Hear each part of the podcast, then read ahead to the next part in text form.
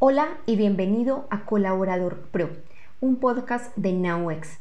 Soy Kelly Álvarez y te hablaré de colaboradores digitales, el protagonismo de las áreas de recursos humanos, comunicación y experiencia de los empleados en las organizaciones. Episodio número 2. ¿Cómo mejorar la experiencia del colaborador a través del marketing? En el episodio anterior hablé sobre el nuevo rol de recursos humanos frente a la experiencia del colaborador y los cambios continuos y todo lo que esto provoca en las áreas de recursos humanos, ya que éstas también se están adaptando y revisando las nuevas propuestas de valor a ofrecer a sus actuales y nuevos colaboradores. Hoy quiero contarte sobre las estrategias que están aplicando algunas empresas en su interior y que son emuladas o derivadas del marketing como tal. Y quiero hacerlo citando un ejemplo que quizás es muy utilizado para contar sobre estas estrategias y este ejemplo sobre el manejo de la marca Apple a todo su tema de marketing. Contaba esta historia que cuando Apple abrió su primera tienda en 2001, la atención de la empresa al diseño y la satisfacción de sus clientes impregnó toda la experiencia. El interior estaba adornado con madera pulida y envuelto en vidrio para atraer a los posibles compradores. Los computadores portátiles, de escritorio, iPads, iPhones, no solo estaban en exhibición, sino que también estaban disponibles para probar. Los visitantes en ese momento recibieron tutoriales gratuitos sobre cómo operar sus nuevos Mac y el servicio de atención al cliente se denominó Genius Bar. ¿Y cuál fue la recompensa por hacer todo esto en esta empresa? Pues bueno, que ahora son la compañía de tecnología más grande del mundo. Y sabemos que hoy sigue siendo, la sigue siendo esta fórmula infalible y por eso es el ejemplo que aún aplica. Porque esa fórmula del éxito no solo es aplicable en una empresa hacia la atracción de clientes, sino también hacia la atracción de colaboradores. Porque recordemos, y lo hablamos en el capítulo anterior, que en este momento una empresa no solo tiene que estar pensando en los clientes, sino también en los empleados. Incluso si hubiese una batalla entre la experiencia del cliente y la experiencia del colaborador, podría decirse que debería ganar la experiencia del colaborador. Porque los expertos comentan que ahora es el momento crucial para que los directores de recursos humanos se abran a nuevas formas de pensar y diseñar procesos para crear una experiencia personalizada y única para sus colaboradores. Pasa que la experiencia del empleado se está convirtiendo ahora en un tema sumamente importante en esta era digital, donde es necesario que se diseñen procesos donde se redefinan las relaciones entre los colaboradores, donde sea este el centro de esa relación, pero siempre alineado con los objetivos de la marca. En este momento muchas organizaciones ya están implementando este modelo están trabajando por mejorar la experiencia de sus colaboradores, básicamente aprovechando las diferentes plataformas, tecnologías y herramientas de retroalimentación que existen, las cuales van desde aplicaciones de bienestar, salud, autoservicio, etc. ¿Y cuál es la premisa?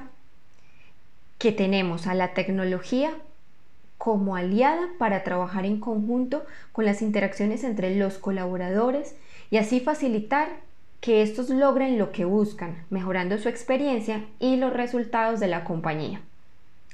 Pero para alcanzar el máximo potencial de estas interacciones, los expertos recomiendan que los líderes de recursos humanos incorporen en el centro de sus estrategias de experiencia del empleado el design thinking. Este concepto hoy debe formar parte del flujo natural en cómo las organizaciones están pensando en diseñar procesos y prácticas para las personas, manteniendo a los empleados en el centro del mismo. ¿Y qué es el design thinking? En términos prácticos, el pensamiento de diseño es una manera de trabajar en grupo que maximiza la creatividad colectiva. Sucede a veces personas que puedan ser muy brillantes a nivel individual, pero que no rindan cuando las ponemos a trabajar en grupo. Y bueno, esta herramienta como tal se dice que funciona, pues según algunas encuestas de Deloitte en Brasil, más del 70% de los encuestados indicaron que estas herramientas eran demasiado importantes para ellos en esta labor de implementación de la experiencia del empleado. Pero ¿cuál es el potencial que tienen estas herramientas hoy para gestionar las personas? Según quien está ahora aprovechándola, es su poder para influir en el comportamiento humano y por lo tanto efectuar cambios.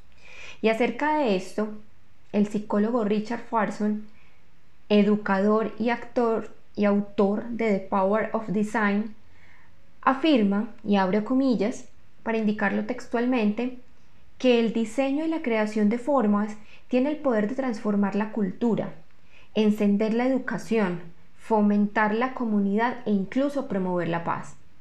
El diseño logra su poder porque puede crear situaciones y una situación es más determinante en el comportamiento de las personas y lo que harán que su personalidad, carácter, hábito, genética, motivos inconscientes o cualquier otro aspecto de nuestro maquillaje individual.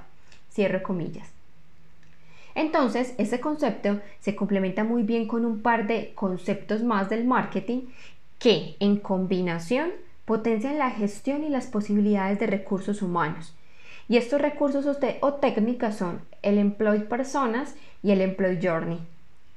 Donde el Employee Persona emula el Buyer Persona y el Employee Journey el Customer Journey. Y paso a explicar brevemente cada uno.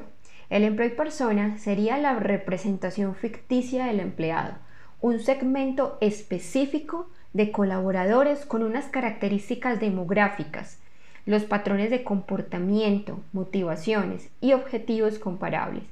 Así como en el Bayer Persona, los personajes están diseñados en base a investigaciones y datos. El Employee Journey es la suma de todas las experiencias que el empleado reúne con su empresa durante el tiempo que trabaja allí. De acuerdo con esta definición, el viaje comienza cuando el trabajador es contratado y luego atraviesa básicamente tres etapas. La etapa de aprendizaje, la etapa de contribución y la etapa de crecimiento. Para analizar y mejorar la experiencia de los empleados, se utiliza esta técnica de Employee Journey y Mapping donde se está como tal conjuntando las, las tres herramientas.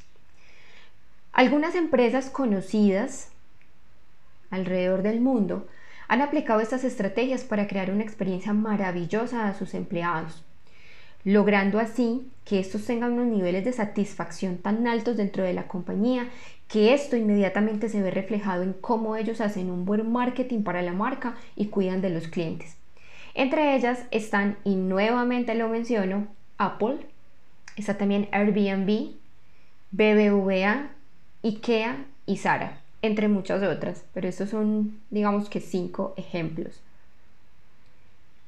Estas empresas lograron mejorar la cultura en el trabajo, lograron mejorar sus procesos de innovación, tener ahora unos procesos mucho más eficientes, lograron disminución de costos, integrando a los usuarios en el proyecto empresarial.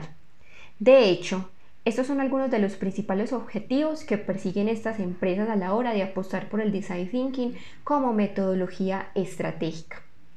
Ahora, si bien hay mucho camino por recorrer entre las capacidades de hoy y la visión emergente del futuro, las empresas deberán comenzar el camino para integrar el design thinking, el personas y el employee journey en toda su organización con el enfoque en las personas, los líderes de recursos humanos tienen la oportunidad de ser diseñadores, creando una solución de recursos humanos atractiva y sobre todo efectiva. Y aplicando correctamente, este es un método de resolución de problemas riguroso, por lo que representa una super oportunidad para que recursos humanos redefina sus propios procedimientos utilizando la tecnología para asegurar las mejores interacciones con sus empleados. Si llegaste hasta aquí, muchas gracias. Te invito a seguir con nosotros y a compartir a través de tus redes sociales esta entrega con la persona a la cual creas puede interesar la información. Chao, chao.